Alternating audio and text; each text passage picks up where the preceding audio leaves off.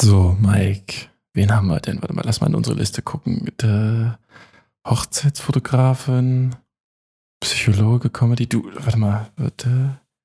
Hier steht noch ein, warte, was ist das? Ganz weit unten. TV-Moderator, Tim Gaius.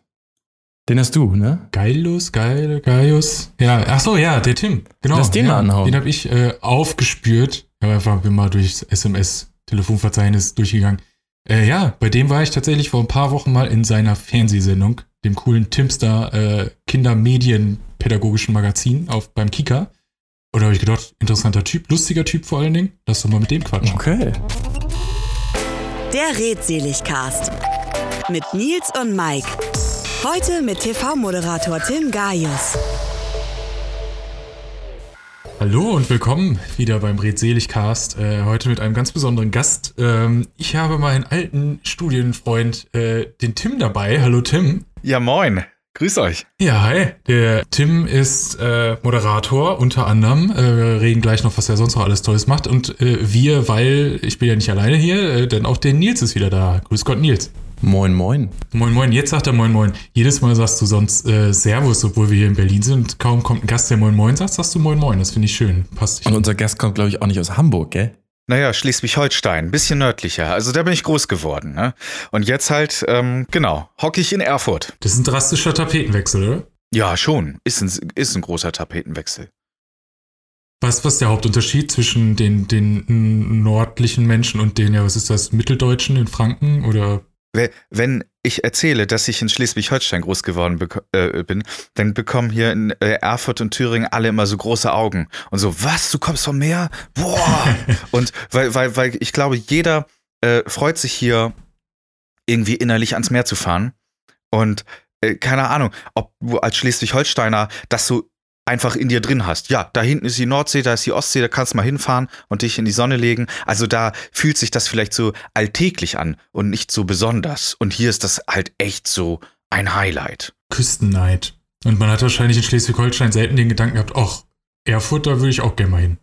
Ja, das ist sowieso der größte Tapetenwechsel gewesen. Also, das ist jetzt ja fünf Jahre her, dass der Kika sich gemeldet hat und gesagt hat, herzlich willkommen im Team.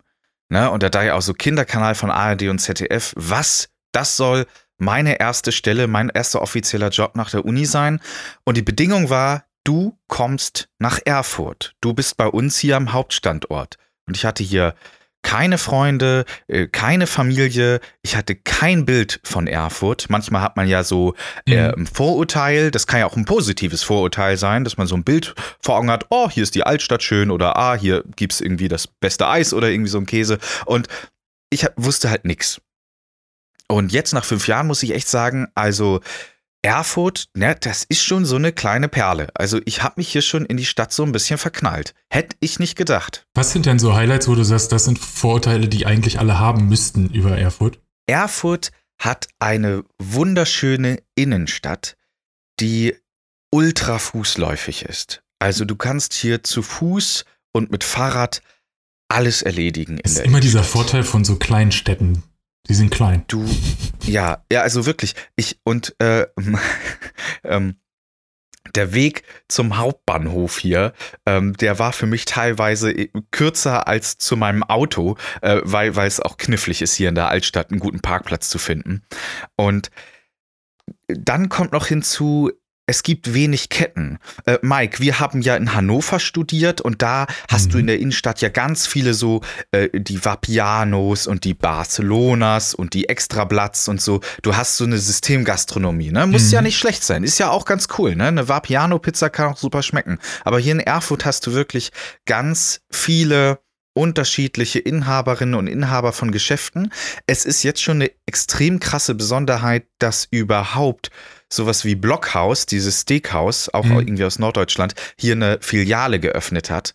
Also, und ich finde, wenn hier jeder so seinen eigenen Laden hat, versprüht das auch nochmal so einen Charme, dass das ähm, nicht so austauschbar ist. Sprich zusammengefasst, Vorteile einer kleinen Stadt wie Erfurt ist, sie ist klein und sie ist so unsexy für erfolgreiche Unternehmen, dass sie nicht kommen und man ganz viele noch lokale Unternehmen hat, die man unterstützen kann und die wahrscheinlich auch originellere Sachen anbieten. Weil ich meine, dann kriegst du klar die Pizza bei wo auch immer, äh, Vapiano und Co. Äh, schmeckt zwar gut, aber du weißt auch jedes Mal überall, was du bekommst.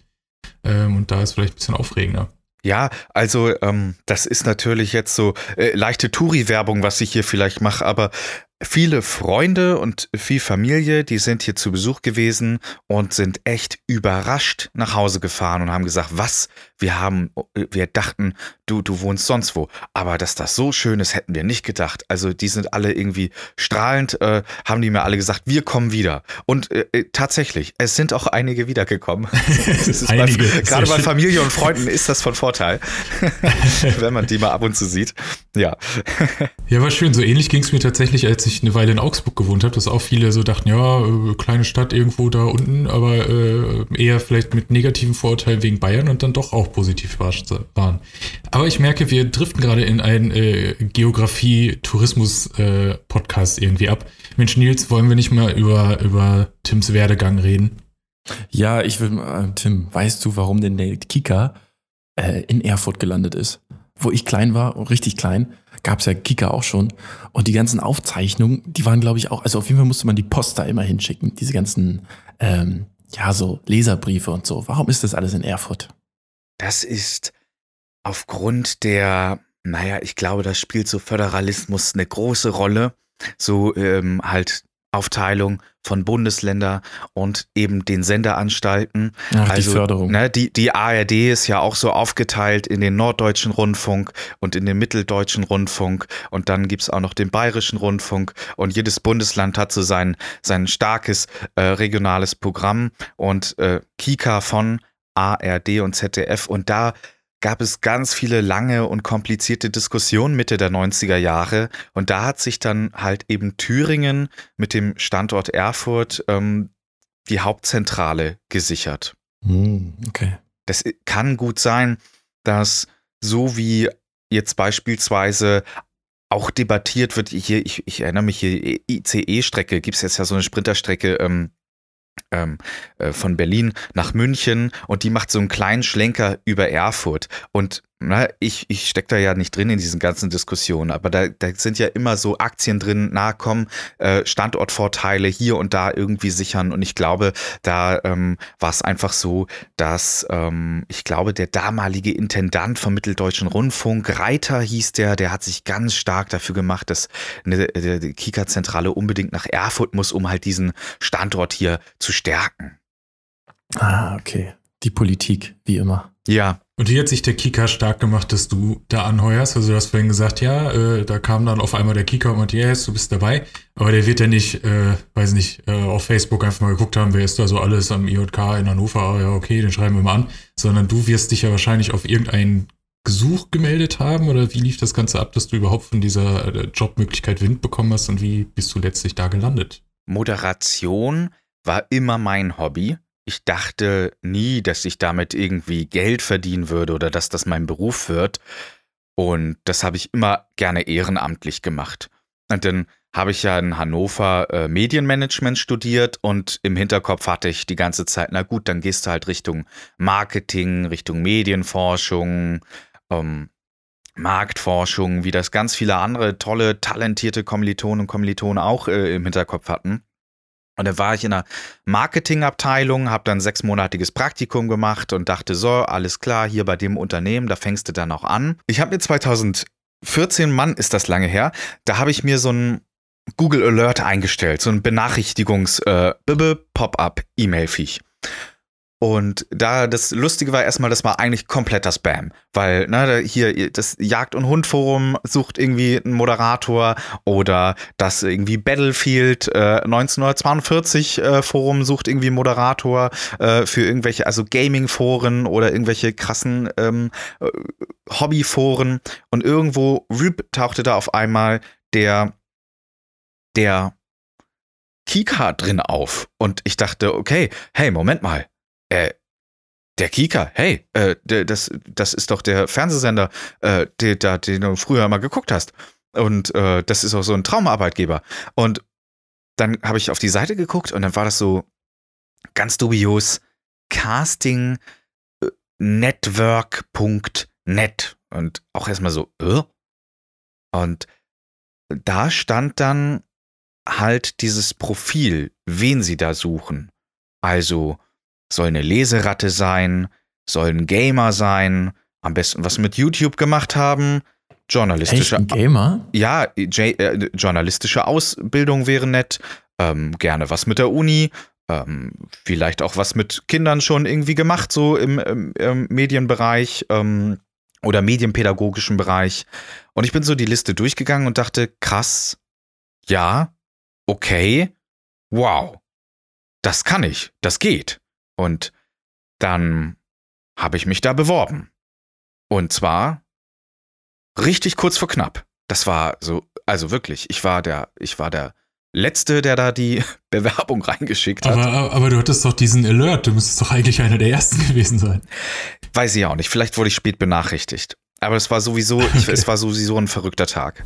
Äh, also, das Praktikum habe ich in Wolfsburg gemacht, bei Volkswagen, äh, da in der Marketingabteilung. Oh, okay.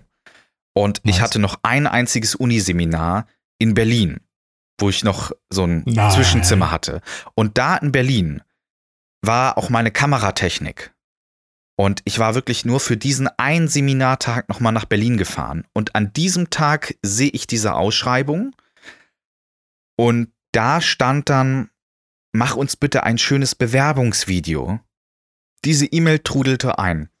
Und an diesem Tag war ich in Berlin. Da hatte ich noch so ein letztes Uniseminar. Ich habe aber zu der Zeit eigentlich ein Praktikum in Wolfsburg gemacht. Also ich habe ne Tag frei gemacht beim Praktikum, dabei Volkswagen und dann halt eben diesen einen Unitag. In dieser Zeit bekam ich diese E-Mail und ich wusste ja am Dienstag, da muss ich ja wieder ne, beim Praktikum da ähm, bei Volkswagen da in der Marketingabteilung äh, wieder auftauchen. Und die Deadline war aber so gelegt, dass ich ja, dass ich das jetzt an diesem Montag machen musste, weil ich hatte meine Kameraausrüstung eben nur in Berlin. Und die Ausschreibung war ja auch so, mach uns ein wundervoll vloggiges persönliches Video. Und ich wusste, all diese Gegenstände, mein Zimmer, mein schön eingerichtetes Zimmer, das war in Berlin. Und ich wusste, okay, alles klar, du hast jetzt diesen Tag Zeit, nach dem Uniseminar diese Bewerbung fertig zu machen. Mit Anschreiben, mit Lebenslauf, mit und dann halt mit so einem kreativen Bewerbungsvideo noch dazu. Und ich bin irgendwo dann spät nachts da von, Dienst, von Montag auf Dienstag dann wieder in Wolfsburg angekommen, weil ich halt äh, noch unbedingt dieses Bewerbungsvideo dann eben kurz konzipieren, drehen und dann äh, zurechtschneiden für den Kika. Und das war so eine richtige, okay, alles oder nichts Nummer. An diesem Tag musst du das machen. Und dann habe ich das rübergeschickt. Und wie bei einem, wie bei einer, so einer Fußball-Weltmeisterschaft oder, äh, oder vielleicht ha- hat jeder auch mal so, einen- so einen langen Bewerbungsprozess hinter sich gehabt, wo man von Runde zu Runde zu Runde ähm, irgendwie weiterkommt, äh, war das dann halt auch eben beim Kika, dass dann die gesagt haben, hey, das ist ein tolles Video, wir laden dich zur nächsten Runde ein und dann ging es noch weiter zur nächsten Runde und äh, ja, nach dann drei, vier, fünf Monaten hieß es, willkommen im Team. Und Boah, ich war komplett, nice. war komplett baff und hätte nicht damit gerechnet. Wie sahen die Castings dann immer aus? Was musstest du vor Ort machen? Also, ja, konkret äh, kann ich zu zwei Castingrunden etwas sagen. Die allererste Castingrunde mh, war in der Nähe von Köln in einer Garage. Da, da, da, das hatte die, dann diese Castingagentur dann wahrscheinlich so äh, sich ausgedacht. Und ich sollte was vorbereiten zu Let's Playern, zu äh, Rico, Oscar und die Tieferschatten. Ähm, schöner äh, Kinderbuch-Klassiker, eigentlich schon fast, wurde ja auch verfilmt. Und dann einmal zu einem dritten Thema. Was war das denn noch gleich? Ah, ich komme gerade nicht drauf. Äh, auch so. Also Moderation. ja, ja, und da musste ich Moder Moder Moderation vorbereiten. Und das Lustige war, das war in so einer, in so einem Einfamilienhaus-Gegend da irgendwo außerhalb von Köln. Und dann habe ich halt meine Probemoderation gemacht. Und dann hat mich da meine jetzige Chefredakteurin so ein ganz bisschen schief angeguckt und hat gesagt, ja, du moderierst das schon gut, aber das ist eher jetzt für sehr kleine Kinder. Und ich so, oh, Okay. okay, Mist. In dem Moment kommen zwei gefühlt zehnjährige Jungs mit dem Fußball um die Ecke und wollten was ganz anderes machen, wahrscheinlich gerade zum Spielplatz oder sonst was. Und die sehen nur so, äh, da ist irgendeine Kamera und in der, der Garage da, von der Nachbarin wahrscheinlich, was machen die da? Und dann habe ich die angesprochen, habe gesagt, ey, wollt ihr kurz zugucken und ich erzähle euch was? Und dann habe ich es denen halt erzählt. Und dadurch hat sich meine Ah, nice. und dadurch hat sich meine Haltung, wie ich was erzähle, so zack, komplett verändert. Und meine, wie gesagt, Tricky. jetzige Chefredakteurin saß so, ja, hm, geht doch. Das ist die Zielgruppe. Das, jetzt, jetzt, jetzt äh, erzählt er ja auch etwas für, für Grundschüler und nicht für äh, die, die Kids, die beim Kikaninchen mittanzen. Und die zweite Castingrunde war dann, bestand auch wieder darin, äh, eine Übungsmoderation zu machen und dann mit einer Kindergruppe, das waren, glaube ich, drei oder vier Kinder und die Aufgabe bestand dann mit denen darin, das perfekte Handyfoto zu machen. Lustige, kreative, Klammer auf, perfektes Handyfoto. Und das haben sie auch halt mitgefilmt und äh, das war sicherlich dann der Test zu schauen, okay, wie wirkt das, wenn der nicht nur mit einem Kamerateam umgehen muss, sondern eben halt auch noch mit Kindern. Ja, und dann gab es diesen einen Moment, der das, glaube ich, der entscheidend war, noch in diesem zweiten Casting. Da ging es darum, eine Impro-Nummer zu machen. Sie haben gesagt, äh, du mach eine, mach ein, mach eine Szene äh, über das Kino, mach etwas über Kino und es soll lustig sein. Und 90 Sekunden lang ungefähr. Und zur Vorbereitung dieses, dieser 90-sekündigen Kinosache, du darfst dir irgendwas aussuchen, hast du jetzt 90 Sekunden Zeit, dich vorzubereiten. Okay. Wow. Ich habe da dann die irgendwie so fünf bescheuerte Leute im Kino, die nerven. Und der, der Lauttelefonierer, äh, guck mal hier, äh, voll langweiliger Film. Oder der, der die ganze Zeit äh, äh, Popcorn schmatzt. Ich erinnere mich, ich habe ähm, äh, so, ein, so ein Film mit, mit Russell Crowe, äh, war das irgendwie. Und da, da waren hinter uns wirklich so vier, fünf Leute, äh, die da wirklich ihre Käsenachos sowas von laut weggefressen haben. An die musste ich dann so denken. Und dann hatte ich so Fake-Popcorn und äh, hab halt so mich so dick aufgebläht und so gespielt, noch ein Kissen unter meinen Pulli getan und dann halt eben so den, ja, den Käse-Nacho-Fresser dann gespielt. Und in dem Moment, als ich dann noch was sagen wollte, habe ich dann dieses Fake-Popcorn, was ich in der Hand habe, das waren so kleine Stoffbällchen, habe ich das äh, äh, geworfen Richtung Mund. In dem Moment habe ich dummerweise eingeatmet und dann hatte ich halt so ein Stoff-Popcorn-Teilchen auf einmal im Rachen und habe dann auch mal so und und und die alle wirklich, da waren ja, da waren ja wirklich Leute. Es war ja ein entscheidendes Casting. Da haben ja Leute zugeguckt, ne? Und und alle so, wow, der macht das realistisch er der, das, das ist so realistisch. Und ich dachte nur so, okay, so, so gehe ich jetzt zugrunde. ich dachte, nee, wirklich. Ich, äh, ich dachte, ich erstick. Und so, oh, oh, und dann bin ich zu einem Waschbecken gelaufen und musste erstmal so, boah, das, das, das, Kügelchen ausspucken. Und, und ich glaube, dieser Moment, bis die gecheckt haben, okay, alles klar, er bekommt wirklich gerade keine Luft mehr. das, war's.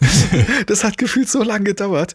Ja, und wer weiß, vielleicht war das dieser Mix aus, einmal war die Szene lustig und zweitens, okay, er hat vollen Einsatz gezeigt. Er war beim Casting fast erstickt. Vielleicht, vielleicht, war, das, vielleicht war das ja entscheidend.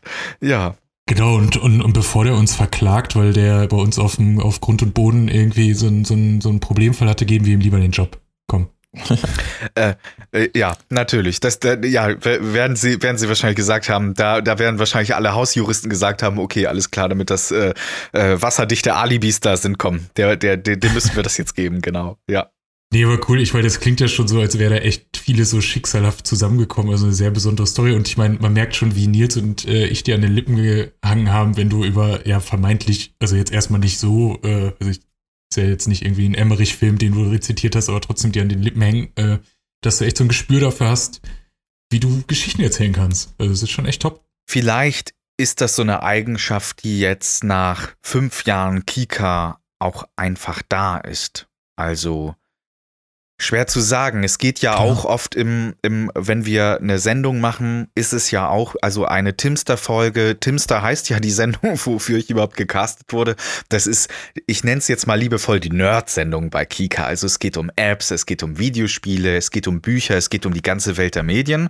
Und ich sag mal, eine sehr gute eine sehr gute Sendung besteht ja auch darin, wenn du mir als Moderator da so eine Herausforderung gibst. Also natürlich gibt es Sendungen, wo ich sagen könnte, hey, diese App, die habe ich getestet und diese App ist sehr gut. Ja, aber das ist ja halt, aber schön ist es natürlich, wenn du eine Herausforderung hast, wie eine Hammerfolge, eine meiner Lieblingsfolgen.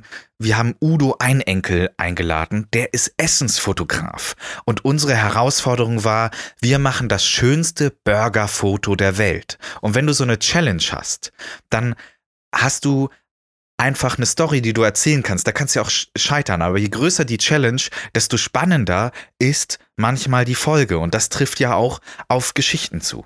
Habt ihr dann bei solchen Produktionen die Challenge auch wirklich vor Ort? Also ist die Redaktion und die Produktion äh, der Timster-Sendung dann auch wirklich bei dem Dreh und überlegt dann so, "Mm, okay, sieht jetzt nicht so geil aus, der Burger, oder wird das alles vorher getestet und ausprobiert? Also, da sind wir konsequent und wenn etwas nicht klappt, dann sagen wir das auch. Dann ist das auch so. Also, okay.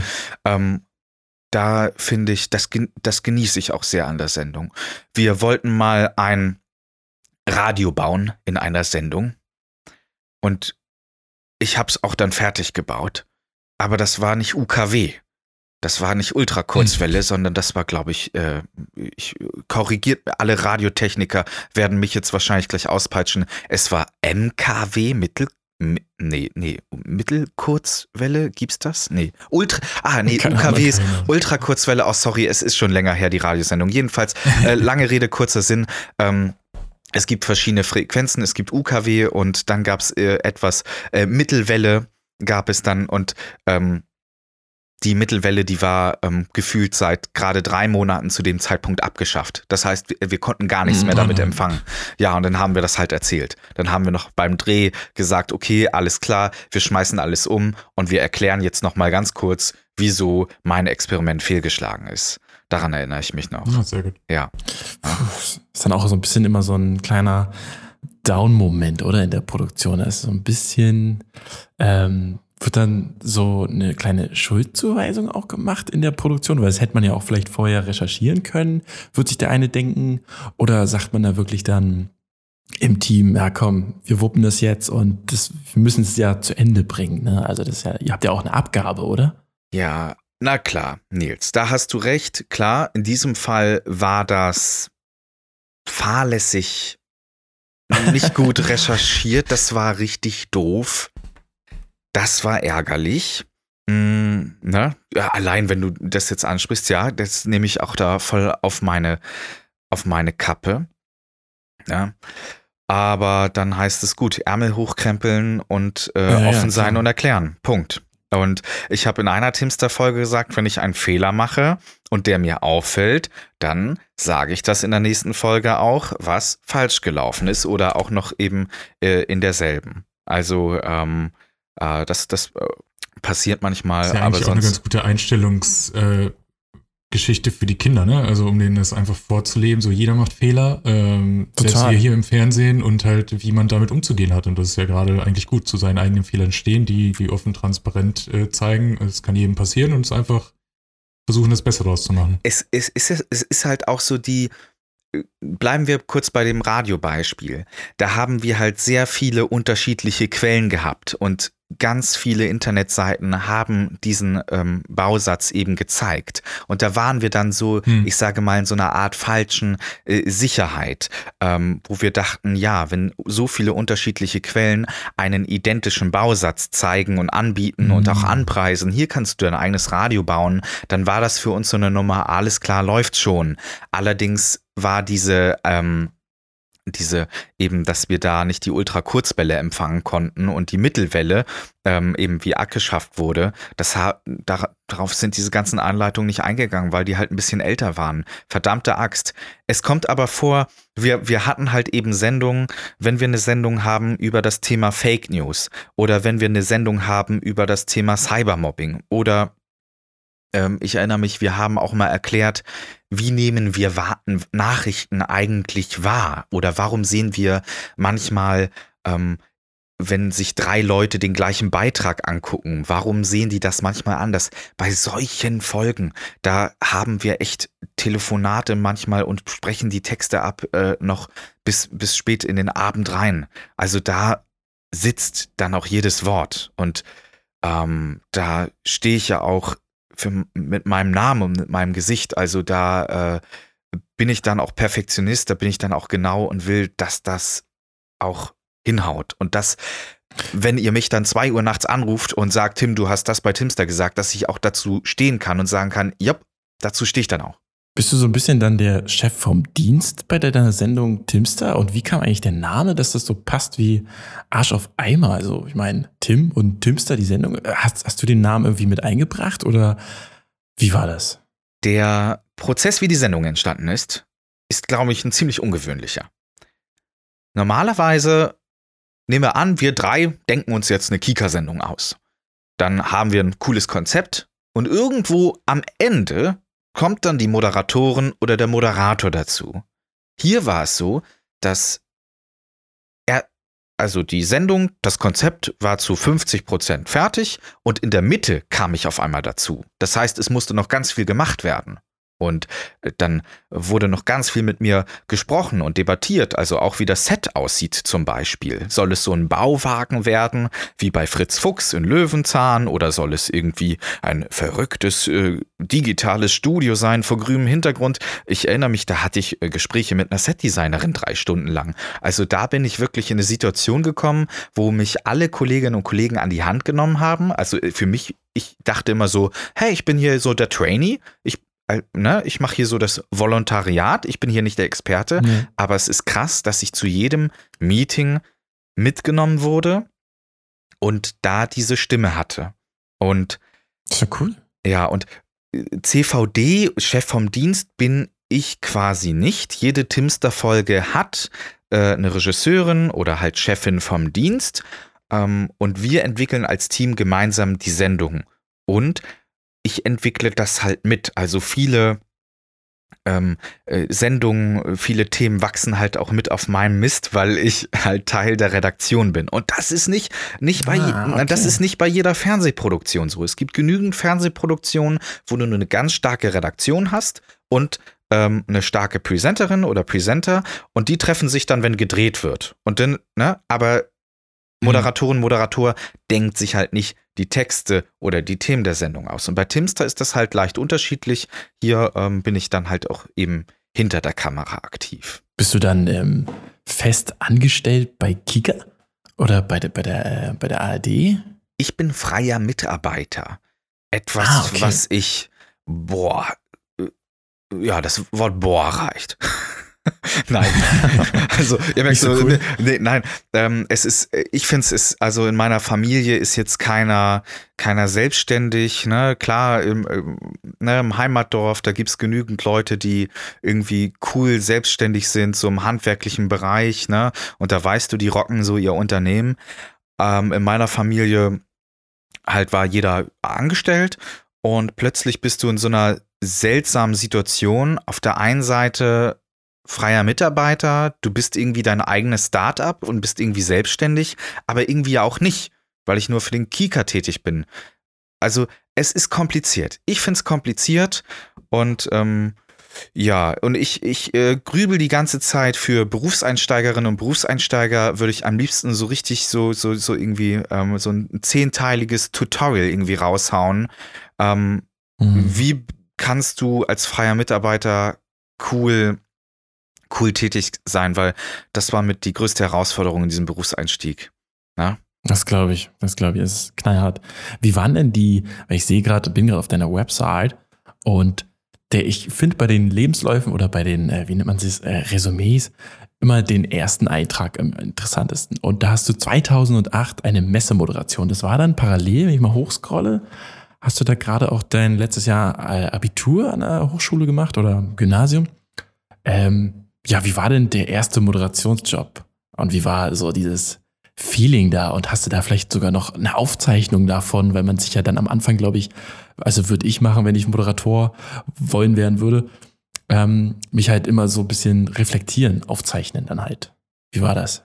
Der Anfang war, also bei dieser Messe, ja, ich erinnere mich, das war so ein Kochstudio auf äh, irgendwie Du und Deine Welt, so eine Hamburger Verbrauchermesse. Und da habe ich halt mit, äh, äh, ja, mit tollen äh, Chef, äh, äh, ja, Köchen da äh, aus irgendwelchen Hamburger Hotels dann was gebrutzelt. Das war ganz lustig.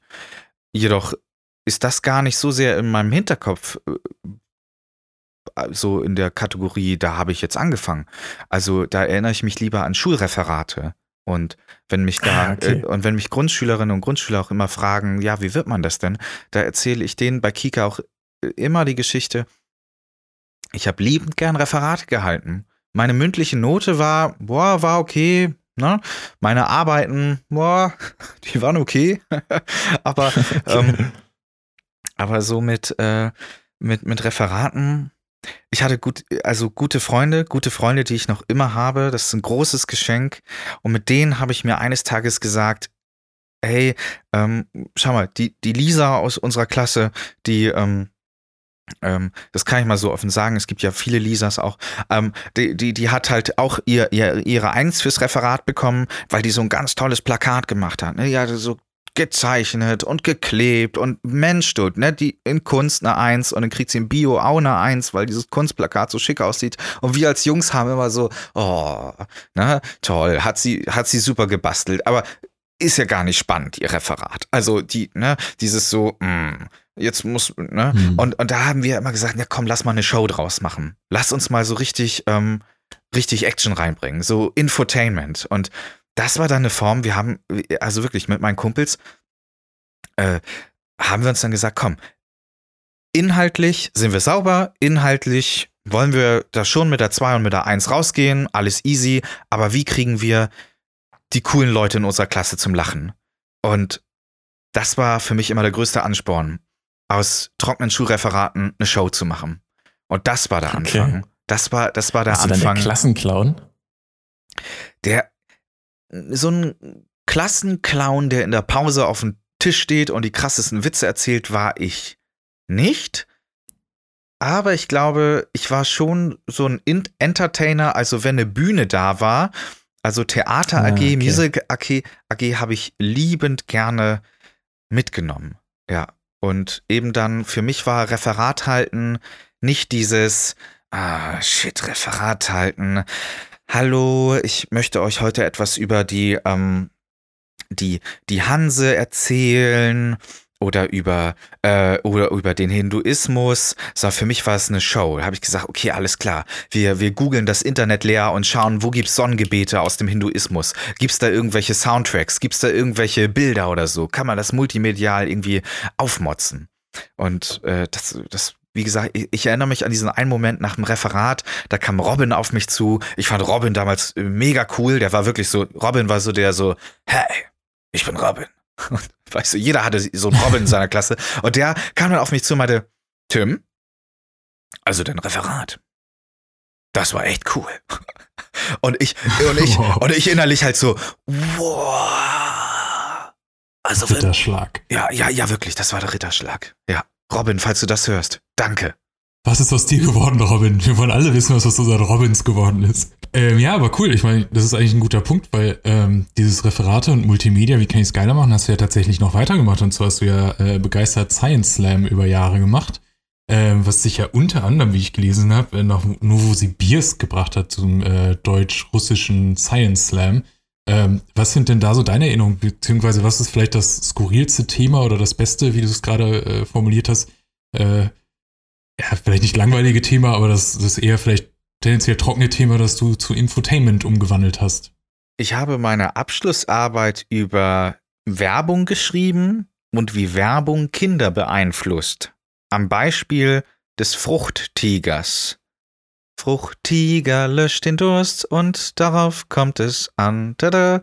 So in die Richtung. Und ähnlich wie viele andere, der Pombeer und Paula und die Kuh und wie sie alle heißen, diese lustigen Zeichentrick- und 3D-Tiere, äh, ne? Nils, Mike, ihr habt bestimmt auch eine Lieblings-Kelloggs-Figur, oder? Oh ja, den Affen. Ja, Chocopops, ne? Ja. Ja, den finde ich auch cool. Ja, und all diese Figuren haben Minispiele im Internet. Und ich habe dann darauf getestet, ähm, wie, wie, das, wie so ein Fruchttiger-Spiel Kinder beeinflusst. Und das war das Thema meiner Abschlussarbeit. Das, war, das waren auch tolle, spannende Ergebnisse. Ähm, und irgendwie hatte ich so das Gefühl, ja, irgendwie schon so eine leichte Comedy-Nummer steckt da schon drin, weil es ist schon relevant gesellschaftlich, dass Kinder durch Werbung beeinflusst werden, aber irgendwie auch so ziemlich absurd, wenn man denkt, dass Kinder einen Fruchttiger steuern und danach den Sinn, die Lust danach verspüren, dieses Getränk zu, zu süffeln. Ja, und ähm, da habe ich dann meinen damaligen Prof und Prüfer, äh, Christoph Klimt, angeschrieben und habe ihn gefragt, na, ähm, was halten Sie denn davon, äh, Herr Professor Klimt, wenn das auch mal irgendwie äh, lustig umgesetzt wird oder ist es unseriös? Und er meinte, nee, warum nicht? Machen Sie doch einfach mal. Ja, und dann, äh, äh, wer es noch nutzt oder sich erinnert, damals gab es so halt, da, damals als ich die Abschlussarbeit geschrieben habe, war gerade so äh, Mitfahrgelegenheit, der neueste heiße Shit, mitfahrgelegenheit.de und blabla, blabla Und da hatte ich eine dieser inspirierenden äh, Mitfahrgelegenheiten, wo jemand meinte, mods doch noch dein ähm, Fruchtiger, äh, Fruchtiger-Vortrag mit Star Wars-Elementen auf. Und dann habe ich so diese Form gefunden, diese epische Geschichte zu erzählen von, vom bösen Fruchtiger-Imperium und äh, der hellen Seite der Macht der Medienpädagogik. Ja, und sehr gut. Es waren 34, 35 Vorträge, jeden, also nach der Abschlussarbeit bin ich dann jeden Monat, glaube ich, in einer oder zwei anderen Städten in Deutschland gewesen und habe da meinen Vortrag performt. Unglaublich schöne Zeit. Achso, es war dann quasi immer der gleiche. Ab einem gewissen Punkt war es immer der gleiche. Ich hatte später dann noch einen äh, weiteren Vortrag über äh, Walter Benjamin, ein alter Philosoph, der sich auch äh, viel über Medien Gedanken gemacht hat da habe ich auch halt damals eine Hausarbeit, äh, wo ich mich echt gerne reingekniet habe, halt als Vortrag so ein bisschen verwurstet, nenne ich es jetzt wirklich einfach mal, ne? Also halt irgendwie auch ein bisschen lustig getrimmt. Und ich blicke extrem gerne auf die Zeit zurück, weil zum einen diese Science Slam schon diese Zeit wie dann so eine familiäre Zeit war, weil du hast dich ja untereinander wieder getroffen. Und ähm, du hast irgendwann auch gemerkt, dass wie, wie, wie Comedians auch arbeiten. Das Tolle war die lange Nacht der Wissenschaften in Berlin. Äh, Adlershof, äh, äh, toller Campus, ausverkauftes Haus und wir waren zu fünf, zu sechs auf der Bühne und wir, und wir, das Lustige war, wir alle untereinander kannten unsere Vorträge und wir konnten die Uhr danach stellen, irgendwann, wann gelacht wird. Und in dem Moment ist mir auch klar geworden, wie Comedians arbeiten, dass es halt eben auch ein Handwerk sein kann. Und während ich erzähle, hm. bekomme ich einfach gerade Gänsehaut, weil es war eine schöne Zeit und ich bin irgendwie so stolz darauf, wie sich das entwickelt hat, weil eine Miko Sophie Kümel hat ihren Science Slam darüber gehalten, warum Buchverfilmungen meistens bescheuerter sind als das Buch. Und jetzt ist sie nominiert gewesen für den Deutschen Buchpreis mit ihrem Erstlingswerk. Also das heißt, sie hat ein Buch geschrieben und er äh, sich super verkauft und Lobpreisung bekommt. Johannes Hinrich von Borstel, was für ein herzensguter Typ und auch ein Herzforscher. Der hat auch ein Buch rausgebracht. Spiegel Bestseller. Wundervoll. Und ich glaube, jeder kennt auch mittlerweile MyLab. Ähm, die halt mit ihrem mhm. YouTube-Kanal jetzt fast eine Million Abos, vielleicht, wenn ihr das hier rausbringt, hat sie vielleicht die eine Million auch schon voll. Also, ähm, es, ich finde, Science Slams haben Wissenschaftskommunikation so vorangebracht und äh, haben es geschafft, dass Wissenschaft fast auf eine Level von, ja, von Poetry Slams gelandet ist. Diese ganzen Veranstaltungen, auf denen ich als Gast war oder halt eben als Vortragender, waren allesamt ausverkauft. Da lege ich mich fest. Da gab es kaum leere Plätze. Kaum welche. Das, das war phänomenal. Also ich war leider noch bei viel zu wenigen Science Slams, also häufiger eher bei Poetry Slams, aber man geht da raus und man hat in der Regel, also man hat hier und da mal gelacht. Manche Vorträge sind jetzt nicht unbedingt auf lustig gemacht, sondern eher auf originell und unterhaltend. Aber man hat gelacht und man hat auch noch was gelernt. Also auch wenn es oft irgendwelche skurrilen Sachen waren, die man jetzt nicht unbedingt gebrauchen kann im Alltag. Aber äh, ja, man hat irgendwie das Gefühl, wie du schon gesagt hast, Infotainment. Ne? Also es ist tatsächlich, äh, ich meine, das haben wir früher auch immer äh, Lehrer gesagt, die es leider selber irgendwie nie hinbekommen haben, bei uns zumindest, äh, dass die beste Form des Lehrens ja sei, wenn die Leute, die, die Schüler oder dann auch die Kinder im Fernsehen, die Timster zum Beispiel schauen, ähm, von sich intrinsisch motiviert sind, das zu gucken und die Infos aufzunehmen, weil es einfach für sie unterhaltsam ist und sich nicht wie Belehrung anfühlt. Kleine Zwischenfrage, also es soll keine Boomer-Frage sein oder so, aber ist es bestimmt. Poetry Slam und Science Slam. Gib mir meine Definition, weil Mike von dir, ich, du bloggst ja mal ab und zu auch mal über nice Poetry Slam Auftritte, aber was sind es jetzt so genau für Dinger und für Veranstaltungen? Also ich glaube, streng genommen ist, also rein von der, von der Darbietung ist es kein Unterschied. Also es kommt, äh, wie Tim gesagt hat, die Anzahl variiert natürlich, aber jetzt grob eine Handvoll an, an Leuten nacheinander auf die Bühne, die alle etwas beim Poetry Slam halt vorlesen, beim Science Slam entweder vorlesen, aber in der Regel werden da auch zum Beispiel Präsentationen gezeigt für sechs, sieben Minuten oder so, je nachdem, wie es abgesteckt ist. Ähm, und dann gibt das Publikum Punkte und ähm, am Ende gibt es vielleicht nochmal einen Entscheid zwischen den X-Besten und dann gibt es nochmal Punkte oder Applausometer, wie auch immer, und dann gewinnt halt einer. Und es geht halt um Originalität äh, und inwiefern es halt unterhaltsam ist und die Leute bewegt. Ich sage jetzt mal, beim Poetry Slam kann es auch mal sehr in die ergreifende und emotionale Richtung gehen. Beim Okay. Science Slam wird es dann wahrscheinlich auch mal Vorträge geben, die wirklich eher belehrend denn unterhaltsam sind. Aber ähm, genau, ich glaube, der Hauptunterschied ist, äh, Tim berichtige mich darin, äh, dass beim Science Slam halt wirklich ähm, es nicht zwangsläufig auf die sprachliche Darbietung ankommt, weil ein Poetry Slam halt eher auch mit äh, Wortakrobatik und teilweise Rhythmik und einer anderen Vortrageart daherkommt, sondern halt eher um, ich sag jetzt mal, eine, eine originelle Aufbereitung eines Themas, sei es visuell oder irgendwie von der Geschichtenerzählung. Genau, es ist ein Wettkampf. Und am Ende gibt es jemanden, der ein goldenes Gehirn abräumt äh, als Preis. Oder in Potsdam habe ich einmal einen halben Kürbis gewonnen, weil ich äh, mir, mir da den ersten Platz mit jemandem geteilt habe. Genau. Und Sehr gut. ja, ähm, und also es ist ein Wettkampf. Das Publikum bestimmt am Ende eine Siegerin oder einen Sieger. Und beim Science Slam kommt es sehr auf die Verständlichkeit an.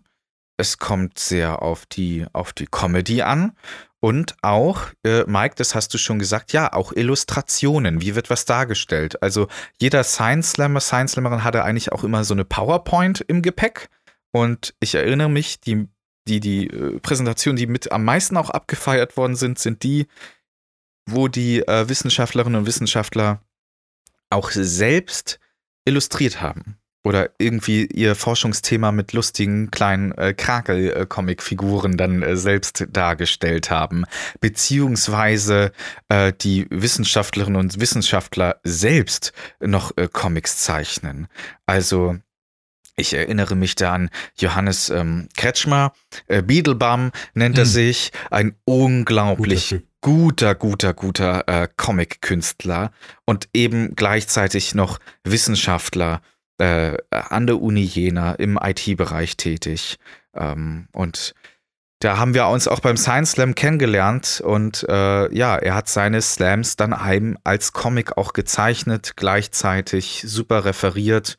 Genau, ja, und das Schöne ist, Johannes und ich arbeiten jetzt auch bei Kika zusammen, also eben mit seiner Art und auch eben aus dem IT-Bereich heraus ähm, habe ich ihn mal gefragt, ob er Lust hat, eben auch bei Timster mitzumachen, weil hey, wir erklären ja auch Datenschutz bei Kika und guck mal, das ist genau wieder das. Wissenschaft trifft Humor und wenn es was lustig ist und was zum Lachen gibt, dann behält es man auch ein bisschen eher im Kopf. Genauso arbeitet auch ähm, zum Beispiel ein großes Vorbild von mir, Christoph von Sendung mit der Maus. Und ähm, ja, da sind Mhm. sich vielleicht Kinderfernsehen und Science Slam auch gar nicht so unähnlich. Oh, wer war das nochmal? Christoph, war das der mit dem Schnurrbart oder? Dem Es gab da Pullover. Pullover? Pullover? Ja, der hat doch immer so einen grünen Pullover oder so getragen. Ja, Echt? das Markenzeichen von Christoph ist der grüne Pullover. Und ja, so, so, ein- so ein Schnauzer oder so ein, so, so ein Bart, ne? Ja, genau. Ja, wusste ich doch. Ja. Krass, okay, das ist dein, dein Vorbild. Hast du aktuell noch ähm, Vorbilder und äh, oder Moderatoren, Götter und auch, äh, ich denke mal, bestimmt auch ja Comedians, die die jetzt so ein bisschen, äh, so ein bisschen auch Input, wo man sich so ein bisschen, ich will nicht sagen klaut, aber gute Künstler oder die besseren, die kopieren ja gut. Also gibt es da irgendjemanden? Bleiben wir mal bei Christoph. Christoph ist für mich eine reine Kika-Legende und er hat es immer geschafft, über sich selbst zu lachen und toll Wissen zu vermitteln, dass man schmunzelt. Das ist für mich das Ziel. Das finde ich toll. Genau so. Mm, es gibt immer wieder unterschiedliche Typinnen und Typen äh, bei den ganzen Moderatoren. Also eine Sportsendung könnte ich jetzt nicht moderieren. Ich finde es äh, super klasse, was ähm, äh, andere Leute da äh, im Sportbereich zum Beispiel machen, aber ich weiß ganz genau, nee, ich bleib bei den Nerd-Themen. Also jetzt äh, ähm, äh, die, die, die krasse Action-Lifestyle-Sendung bei Kika, das wäre jetzt nicht so meins. Ähm, ansonsten, ich bewundere gerade auch so Leute um ihre Fähigkeiten. Also ich will das gerne lernen. Also vielleicht kennt ihr ja Zack King, der. Ja, klar. Ja, ja, oh, ja, eben. super. Also Wahnsinn. Was der macht, wie der mit Videotricks spielt. Und ich wollte jetzt 2020 so eine, wirklich so, ein, so einen Monat mal Urlaub machen. Ich freue mich da schon riesig drauf. Ähm, und da will ich auch vielleicht gar nicht jetzt groß wegfahren äh, und irgendwie die Welt bereisen. Das ist ja sowieso schwierig. Ähm, und ich habe mir überlegt, okay, wo ist eine Fähigkeit, auf die ich mal unglaublich viel Lust habe? Und da wäre zu schauen, okay, Zack King, alter Verwalter, wie macht er das? Und wenn ich nur einen Videotrick halb so gut nachbaue oder noch schlechter nachbaue, aber es lohnt sich. Den finde ich sehr bewundernswert. Das ist echt beeindruckend, was der raushaut. Also ich finde da immer wieder Ja. die, gerade wenn er so Sachen klein, groß macht, also wenn es so eine äh, riesen Bowlingkugel oder so, schmeißt er nach hinten und fängt sie im selben Bild miniaturmäßig wieder ein. Also das ist, oh, da sind so viele Schnitte, aber ich glaube, er hat auch schon einen riesigen Stab dahinter mittlerweile. Also er, ja.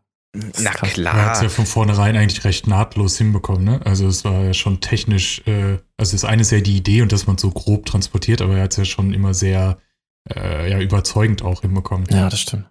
Aber Zack King bereichert das Internet. Das ist einer dieser inspirierenden Total. Bereiche des Internets. Total. Es gibt so zwei Möglichkeiten. Wenn man, jeder, jeder kennt diesen Moment, wenn man abends äh, irgendwie äh, einfach sich nur noch auf die Couch fließen will. Und dann gibst du diese eine Möglichkeit, dass du einfach nur so äh, Instagram so durch, durchscrollst und äh, jedem so ein Herzchen gibst ähm, und irgendwie so den Kopf aus hast. Aber dann gibt's diese, dieses, dieses, dieses Feuer, wo du merkst, ey, das ist lustig. Da grinst du, da wirst du glücklich von. Das ist irgendwie, äh, das, Mike, das ist das, was auch du machst, wenn du deine Kleinigkeiten teilst oder die Win-Compilation. Oh. Das, das ist, Oh macht ja. einfach Laune. Und auch, äh, und auch Zack Kings Videos, die gehören auch dazu. Da kann man den Kopf frei bekommen und gleichzeitig irgendwie noch staunen und ähm, einfach beschwingt und mit viel Freude rausgeben. Das ist echt schön. Okay, tschüss Leute, ich wurde mit Zack King in einem Satz genannt. Äh, besser wird's nicht. Das war's. Ich bin Feierabend. raus. Nee, aber ähm, man könnte meinen, wo du jetzt meintest, äh, ja, ich würde mal gern irgendwie einen Monat haben, wo ich auch nicht verreise, sondern mich zu Hause einschließe und irgendwie neue Dinge lerne. Ähm, da war ja sowas, so eine komische Pandemie, ähm, wo ja so ein paar Leute einige Wochen entweder noch zu Hause sind Wie oder hieß die zu Hause waren.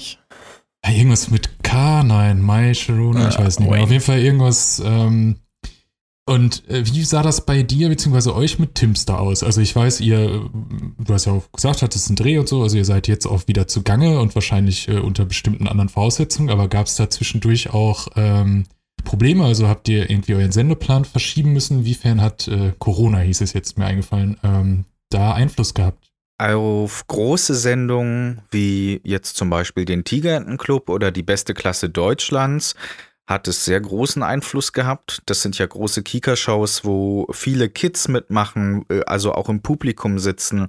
Und die äh, Kolleginnen und Kollegen mussten sich da ordentlich neue Konzepte ausdenken, wie sie das dann mit Videochat oder so wuppen.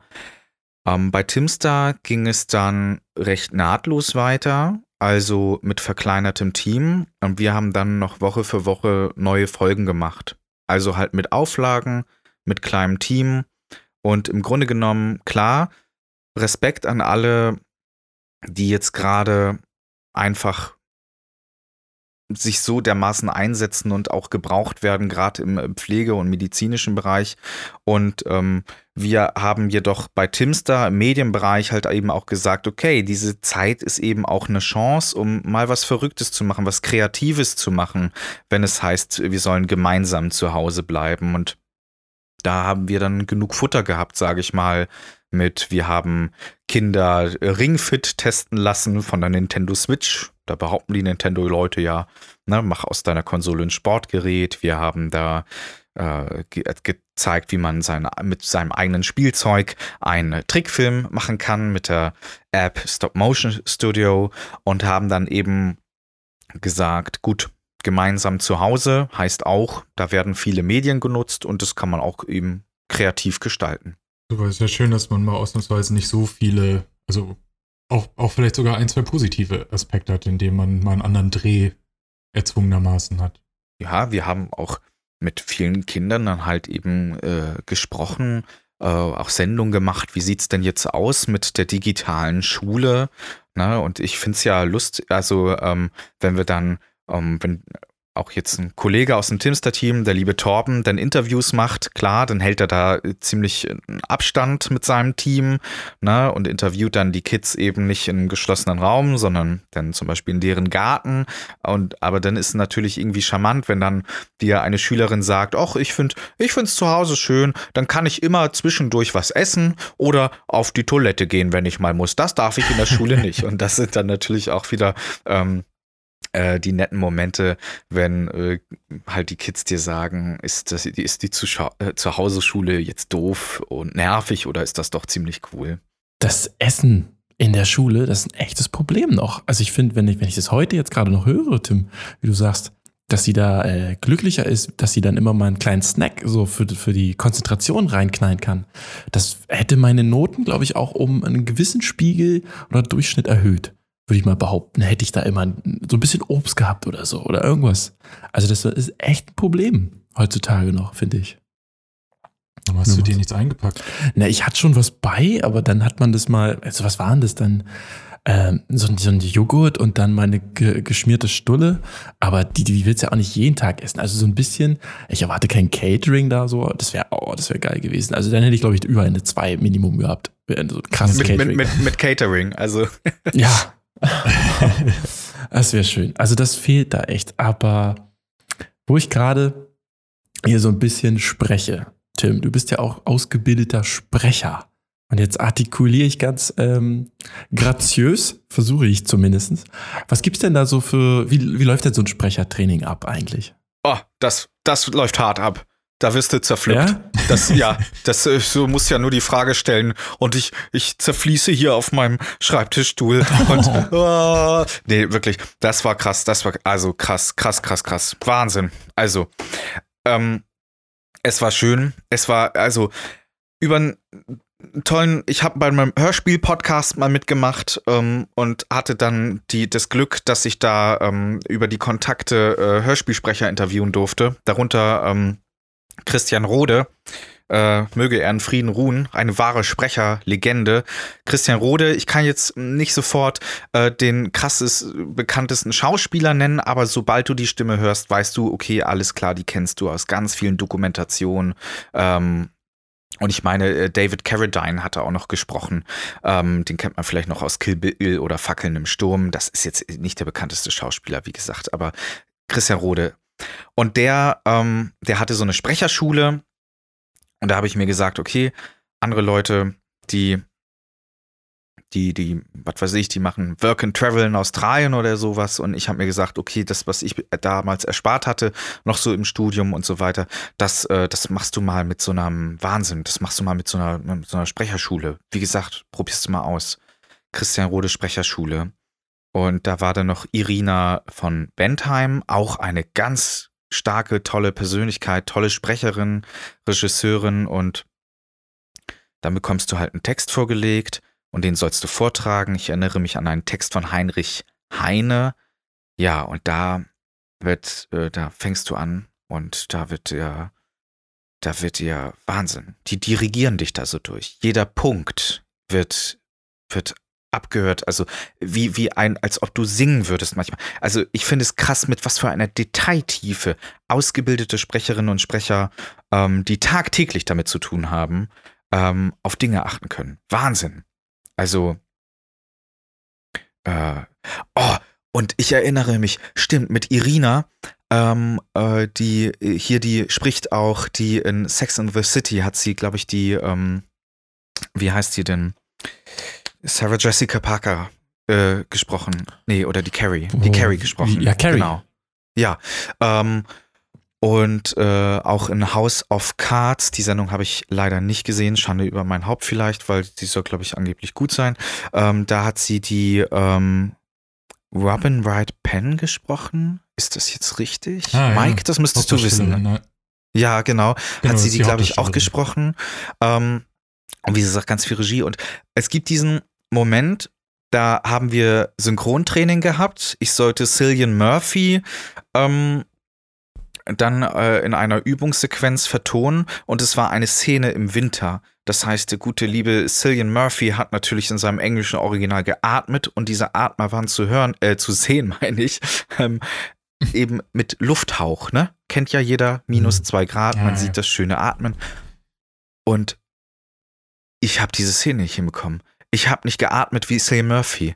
Und da ist Irina dann äh, von ihrem, das ist ja so getrennt, Sprecherkabine und Regieplatz Mhm. sind weit voneinander getrennt. Und da ist sie dann wirklich reingekommen und hat gesagt, Tim, jetzt hör doch mal, also Tim, jetzt üben wir mal atmen. So, guck dir das Oh. jetzt noch mal an. Und jetzt guck mal, wie der atmet. Also da wirklich, da hat Irina dann den, den, weiß nicht, so den Felix Magath Trainerstil rausgeholt, ne, so richtig geschliffen so, ne? Also äh, ich bin, also wirklich, äh, ihr merkt, ich, ich komme, ich, ich äh, finde jetzt gerade den Punkt nicht, aber was ich eigentlich sagen will, ist, es ist unglaublich, wenn du einen Text hast, wie lange du daran schleifen kannst. Das ist phänomenal. Mann. Und alle wollen immer Sprecher werden und denken, das wäre ein leichtes, würde ich mal behaupten.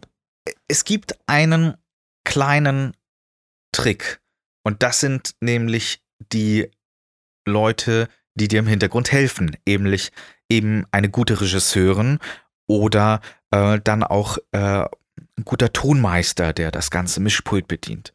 Ich habe für den Hörverlag, da durfte ich zwei Hörbücher einsprechen und die waren so zwei Stunden lang, Kinderhörbücher. Und da habe ich mich natürlich auch versprochen. Das Interessante ist, dass dann nicht die Welt untergegangen ist, sondern dass dann mein damaliger Tonmeister gesagt hat, okay, alles klar. Der hat zwei, drei Knöpfe gedrückt und innerhalb von fünf Sekunden ging die Aufnahme nahtlos weiter und zwar so, dass ich meine letzten drei Sekunden gehört habe. Also es machte einmal Schnipp. Ich habe kurz gehört, was ich zuvor gesagt habe und dann ging es weiter. Und so entsteht fast Ach, die Illusion, dass es immer und immer und immer weitergeht. Und so entsteht manchmal die Illusion, dass ein Sprecher, eine Sprecherin eben unendlich lange perfekt vorliest. Das fand ich war ein ganz interessanter Effekt. Allerdings erzählt dann das Team, das war in einem Berliner ähm, Studio, in einem Berliner ähm, Live-Live-Tonstudio, versteckt in einem Einkaufszentrum, auch, auch witzig, das ist in Berlin-Steglitz, da ist ein Synchronsprecherstudio, da gehen die bekanntesten Stimmen Deutschlands ein und aus. Ähm, Keiner da, hat kennt mir, sie. Da hat mir der Sprecher von Daniel Craig und Adam Sandler, Dietmar Wunder, also James Bond, Daniel Craig, hat mir da die Tür aufgehalten in einem Okay. Einkaufszentrum. Ich habe nur so gesagt, oh, ich war noch so am Telefonieren. Ich war auf dem Weg zur Hörbuchaufnahme. War so am Telefonieren. Und da hat mir der, der Mann mit dem langen schwarzen Mantel, der sehr charismatisch aussah, hat mir die Tür aufgehalten. Und ich habe noch so gesagt, oh, vielen Dank, Dankeschön. Und dann kam so zurück, gern geschehen. Gern geschehen. Und ich dachte so, und ich dachte so, Moment mal, Moment, das war ja James Bond. Wahnsinn. Versteckt in einem Berliner Einkaufszentrum. Also wirklich, ganz toll. Also auch äh, die, die Sprecher, Sprecherin von Julia Roberts, Jack Nicholson, auch früher von Tom Hanks, der Sprecher, die haben da alle Sachen aufgenommen. Ähm, Krass. als ich da war und das aufgenommen habe, da äh, kam dann halt auch eben der Dietmar Wunder, der es gesprochen hat, äh, der, der mir die Tür aufgehalten hat, kam dann halt auch rein und hatte auch Aufnahmen. Und äh, das war sehr witzig, weil meine Regisseurin und er, die kannten sich sehr gut. Und dann, ich bereite mich auf die Aufnahme vor und ich höre nur so aus der Ferne, hey Dietmar, schön dich zu sehen. Und weißt du, und ich sehe ihn ja nicht in dem Moment, aber dann höre ich halt einfach nur James Bond antworten. Hey Bettina, cool, dass du da bist. Also weißt du, es ist so, es ist, das ist schon etwas unecht dann. Sehr lustig. Krass, aber das passt irgendwie ganz gut, weil äh, du hast das Thema quasi schon ganz gut gewechselt. Also ich, wir haben jetzt glaube ich auch nicht mehr so viel Zeit, aber ich habe hier diese wunderschön nach Grundschule klingende, nach Grundschulfächern klingende Überschrift äh, Sprechen und Lesen. Ähm, wir haben über den Sprechenteil schon gesprochen. Aha. Und den Lesenteil im Grunde genommen auch, weil du Sachen abliest. Ähm, aber du bist ja zum Beispiel auch, also du hast früher zum Beispiel beim YouTube-Kanal Faktastisch, da haben wir schon mal was zusammen gemacht, den hast du gesprochen, hast Hörbuch, Hörbücher gesprochen und bist ja auch seit 2016 Lesebotschafter der Stiftung Lesen. Ähm, das finde ich ganz spannend. Ähm, und hast ja auch letztens zum Beispiel mal, hatte ich mitbekommen, äh, so eine, so eine äh, Straßenbahnfahrt zum Beispiel gemacht, äh, wo du dann gelesen hast, und die Leute sind zugestiegen und haben äh, dann einfach zugehört bis zum nächsten Halt oder sind einfach mal eine Runde mitgefahren. Ähm, wie kannst du in der heutigen Zeit, also du hast schon gesagt, Leseratte war so ein bisschen äh, Einstellungsgrundlage, aber heutzutage ist man ja da doch eher noch Exot, habe ich das Gefühl. Also ist jetzt vielleicht nicht das nerdige, cool nerdige Thema. Ähm, wie, wie, wie kannst du das, äh, das Thema heute Leuten noch schmackhaft machen und was ist das Besondere am Lesen? Also schmackhaft machen tut man das denen, wenn man in der Straßenbahn nicht Game of Thrones vorliest. Das wäre, glaube ich, ziemlich schlimm, wenn man irgendwo in der Mitte der Linie einsteigt und dann hart gespoilert wird. Also bitte, wenn ihr, wenn ihr laut vorlesen wollt, ähm, ein Lied von Eis und Feuer nicht in, nicht in Bahn, nicht in ICEs. Nein, also ähm, ich habe das Gefühl, es tut sich gerade was. Es gibt eine tolle äh, Buch-Community ähm, auf Instagram beispielsweise Young Bookstagram. Und ich habe das Gefühl, da hat äh, diese, diese Lese-Community echt eine, eine Stimme bekommen, äh, auch unter eben jungen Leuten. Also und auch bei äh, Buchmessen habe ich den Eindruck, dass halt eben, klar, die Bloggerinnen und Blogger bekommen da auch sehr viel Aufmerksamkeit von den Verlegern. Natürlich, die wollen ja auch da ihre Werbung und ihre Aufmerksamkeit machen. Habe aber das Gefühl, dass durch Social Media das Lesen dieses Nerdige und dieses, ähm, dieses, ähm, wie soll man sagen, da liest einer alleine ein Buch, dass das, das so ein bisschen verliert, dass es so ein so einen Gemeinschaftssinn mehr bekommt. Da muss ich sagen, wirkt Social Media auf mich wirklich ähm, sehr positiv, was die Buch-Community angeht. Ich, und ähm, ja, fürs, fürs Lesen schmackhaft machen, ich, ich glaube, es kommt auch immer auf, aufs Buch an. Also für die Stiftung Lesen engagiere ich mich sehr gerne, vor allem im Bereich äh, Lesekompass. Das ist so ein Preis. Ähm, Lesekompass, gut, klingt jetzt nach einem okayen Preis, schön, kann man sich super in, kann man sich super irgendwo hinhängen, aber das ist eigentlich der Preis für die Lesemuffel und die keinen Bock auf Lesen haben. Ich erinnere mich an meine Grundschulzeit oder an meine auch ähm, äh, Unterstufenzeit dann da auf dem Gymnasium, dass äh, die Büch Buchauswahl da von meinen Deutschleuten da, äh, die da unterrichtet haben, das war ja katastrophal. Es war langweilig. Ben liebt Anna. Bäh. Wer will das hm. lesen? Sorry, Peter Hertling, tut mir leid. Das ist, aber nee. Und dann noch irgendwie so von Peter Hertling, Oma. Was für ein Oma. Das, das Buch hieß einfach nur Oma und es ging darum, dass Kalle Urlaub bei seiner, bei seiner Oma gemacht hat. Wer will das? Also wer will das lesen? Nice. Da, da, da gibt es so eine Szene, wo dann Kalle von seiner Oma mit dem Handtuch abgerubbelt wird. Warum merke ich mir das?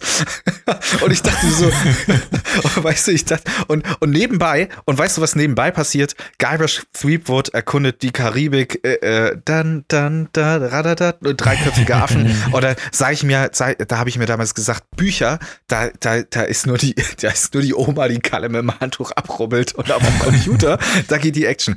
Und so, was ich aber sagen will, Lesekompass ist halt äh, eine geile Initiative von der Stiftung Lesen, weil eben da auch Bücher und Geschichten sind, wo ich sagen würde, wenn du 10, 11, 12, 13 bist und keinen Bock auf Bücher hast, dann sind da Bücher, die mal eben nicht nach Deutschunterricht schreien oder rufen, sondern wo es auch mal mhm. lustig zugeht, wo es actionreich zugeht. Und da stehe ich voll und ganz dahinter, dass ich sage, okay, ähm, Lesemuffel zu sein, ja, passiert, aber wenn du das richtige Buch in die Hand gedrückt bekommst, dann, dann kannst du auch so ein, so ein Lesefeuer entzünden. Einmal noch eine fixe 180-Grad-Wende, bevor wir zum Schluss kommen. Mike hat nämlich auch noch eine Frage. Du hast es am Anfang und off-topic-mäßig schon mal erwähnt, wo wir die, bevor wir die Aufnahme gestartet haben. Und wir haben es jetzt auch eben gerade schon mal gehört, du bist dem Gaming nicht fern. Was zockst du gerade und ähm, warst du schon immer ein Zocker? Ja, schon. Nice. Also, eine meiner Lieblings-Timster-Folgen war Zocken oder Lesen. Wow, das Duell. ähm, und also meine These ist gut. Ich bin jetzt eben äh, geschädigt durch äh, seltsame Buchauswahl in der Schule. Bin ich nicht gleich mit den coolsten Geschichten in Buchform warm geworden, sondern eben mit Adventures, mit den Hammerklassikern von LucasArts, mit Uh, Indiana Jones. Nee, ah, nee, nee, nee. Da, da, na, da bin ich Nein? später eingestiegen. Indiana Jones, der, äh, da, ich war Day of the Tentacle, äh, Sam and Ja, Max, auch was wahrscheinlich gar nicht für Grundschüler geeignet ist. Ähm, oder ich habe die Hälfte der Witze nicht verstanden. Ähm, Mon Monkey Island. Und dann habe ich auch noch äh, Baldur's Gate 2. Mit dem Rollenspielklassiker verbinde ich auch Mhm. ganz viel. Und ich habe bei vielen Spielen gemerkt, die erzählen eine wundervolle, spannende Geschichte. Auch King's Oh ja. Quest 7, Rosella von Daventry äh, in den Fängen eines Trollkönigs, fast wie ein Disney-Film, schön erzählt, tolle Rätsel, tolle Figuren. Ähm, und damit bin ich so groß geworden und mit Aufbauspielen. Und äh, ja, das hat mich schon geprägt. Klar, man versenkt viel Zeit da drin, das tut nicht immer gut. Manchmal ärgere ich mich auch selbst sehr drüber. Aber Spiele können Das ist doch aber schlimm, ne? Dass man sich selbst darüber denn? ärgert, dass man, dass man äh, ver vergnügt ist. Also ich meine, wir haben klar, muss man jetzt nicht 30 Jahre vergnügt sein in einem virtuellen Spiel, aber wir alle jetzt, glaube ich, oder jeder normale, äh, jede normale Person darf doch mal zwei Stunden am Abend, wenn man gearbeitet hat, mal daddeln und dann sich dabei schlecht fühlen. Das ist doch irgendwie, ach, schade. Ja, also kommt, kommt immer drauf an, auf die, auf die Spiele, dass man sich nicht zu sehr darin verliert. Es gibt halt diese, ich sag mal so, wenn es drauf ankommt und man muss irgendwie für eine, für eine Prüfung lernen oder man hat irgendwie, ähm, es, es ist halt schnell, dass man irgendwie, also bei mir war es dann so, äh, das Gefährlichste war, wenn ich in der Klausurenphase irgendwie so eins dieser süchtig machenden Spiele rausgeholt habe, wie Civilization oder wie zum Beispiel irgendwie Fußballmanager-Spiele, die ich über alles liebe. Ähm, und da, da, weißt du, da hängst du dran und noch ein Spieltag und noch eine Runde. Ach, und die Dampfmaschine willst du noch erfinden. Aber das Spiel gegen, gegen, gegen äh, Dortmund musst du noch unbedingt gewinnen. Zack, zack, zack, so dieses Rundenstrategie. Ganz gefährlich. Aber um ehrlich zu sein, ähm, ich finde, wenn man mal zusammenfasst, wie viel Zeit man für Game of Thrones äh, reingebuttert hat, dann kommt man da bestimmt Mhm. auch auf seine 60, 70 Stunden. Oder Breaking Bad, das sind bestimmt auch so 40, 50 Stunden. Die, die, die, die Folgen sind lang, das sind ordentlich Staffeln. Und wenn ich jetzt mal überlege, Mass Effect, äh, wunderschöne Rollenspielreihe. Also ich empfehle jedem Mass Effect 1 bis 3 durchzuspielen. Teil 4 bitte nicht, aber 1 bis 3 einmal durchspielen. Das ist auch wie eine Serie. Das ist wie eine Serie. Mass Effect 1, das habe ich so 90 Stunden gespielt, glaube ich. Und ich bin rausgegangen, als ob ich halt eine richtig krasse Serie geguckt habe. Und äh, finde, da nimmt sich das nichts mit der Zeit. Ja. Und was ich aktuell spiele, war ja noch die Frage, zurzeit teste ich gerade hier Mount und Blade Bannerlord 2. Ich hatte Hm. keinen blassen Schimmer, was das ist. Kennt ihr es? Ja, das Nee. zocken die alle gerade in meiner Steam-Liste, in meiner Freundes-Steam-Liste und das ist ja auch, eine, also das ist ja, das ist ja ein Handwerk. Das ist ja gar kein Spiel mehr. es ist so eine seltsame Kombination aus, du kannst Sachen bauen, wie in so Rome, Total War oder Medieval, also so Armeen befehligen. Gleichzeitig bist du auch noch selbst in der Armee und kannst kämpfen. Und dann kannst du dir aber auch noch ähm, einen Partner oder eine Partnerin ranholen und eine Familie gründen. Also ich dachte zwischendurch, was ist das hier? Ist das, das, und das ist so die Mixtur aus Das GTA des Mittelalters. ja, das GTA des Mittelalters mit ein bisschen Die Sims und mit ein bisschen äh, Echtzeitstrategie. Äh, äh, ja, also irgendwie ein, ein verrückt umfangreiches Spiel, das noch nicht mal fertig entwickelt ist. Also ich habe da jetzt ähm, 40 Stunden äh, gespielt und die waren, genau wie du sagst, Nils, man kommt abends nach Hause und spielt Mounted Blade Bannerlord 2, ist zwei Stunden lang vergnügt und froh und die dritte Stunde ärgert man sich ein bisschen, weil man doch, Hm. bisschen, weil ich doch ein bisschen früher zu Bett gegangen äh, wäre, äh, wäre ganz gut gewesen, vielleicht auch. Ja, damit wir alle noch ein bisschen mehr Schlaf äh, äh, bekommen, äh, machen wir jetzt gar nicht mehr allzu lang, aber am Ende, ich meine, wir können es einfach nicht ungenannt lassen, weil ich glaube, außer wir haben sehr schlecht recherchiert, haben wir noch niemanden hier sitzen gehabt, der für einen Grimme-Preis nominiert war. Okay, wir haben jetzt erst sechs oder sieben Ausgaben, aber ähm, Tim, hättest du niemals gedacht, ich meine, du hast so eine Karriere bis hierher, die angefangen hat mit dem Schulreferat und dann äh, Science Slam und dann machst du jetzt im Grunde genommen ähnliches Infotainment im Fernsehen, dass du mal für eines deiner Referate und ich glaube, es war über äh, äh, Lego Stop Motion, also Brick Films, äh, mal eine Grimme-Preis-Nominierung bekommst? Niemals. Ich schüttel hier gerade mit dem Kopf und nee, hätte ich. immer noch, obwohl es, äh, ich glaube, zwei Jahre her ist, äh, immer noch pff, boah, Ja. wie du vorhin gesagt hast. Ja, ja, das ist, das ist auch so ein Bohr-Moment. Und ich glaube, das Wichtigste im, im Leben ist, dass wir uns immer wieder vor Augen halten, worüber wir dankbar sein können und worüber wir staunen können. Also ich glaube, es ist wichtig, dass wir im Leben niemals diese, diese Bohr-Momente verlieren und Sachen nicht für selbstverständlich halten. Ja, so ein bisschen das Kindliche bewahren und nicht in de, als langweiliger Erwachsener noch alles über uns ergehen lassen und sei es so eine poplige Grimme-Preisnominierung. Pah. Ja, also hätte ich nicht gedacht, ich erinnere mich noch an diesen Tag, als ähm, auch da, wir haben gerade gedreht, Kollegin kam rein mit, wir sind für den Grimme-Preis nominiert. Und ich das, what? Was? Wir? mit, mit, mit, mit, mit, mit der, ja, der Lego-Sendung. Das war auch äh, sehr lustig. Da hat mir ein äh, Zuschauer, ein großer Timster-Fan aus Luxemburg, einen Brief geschickt mit einer Geschichte, die er geschrieben hat. Xeno der Retter. Die Geschichte hatte jetzt gerade mal vielleicht so 100 Wörter, kurz und knapp, ne, wie man halt in der Grundschule so seine Geschichte schreibt. Und dann hat er gesagt, "Bitte, Tim, bitte lies das doch mal vor. Und äh, da habe ich dem Team halt gesagt, ne, das lese ich nicht vor. Warum soll ich das vorlesen? Wir verfilmen das mit Lego. Geil.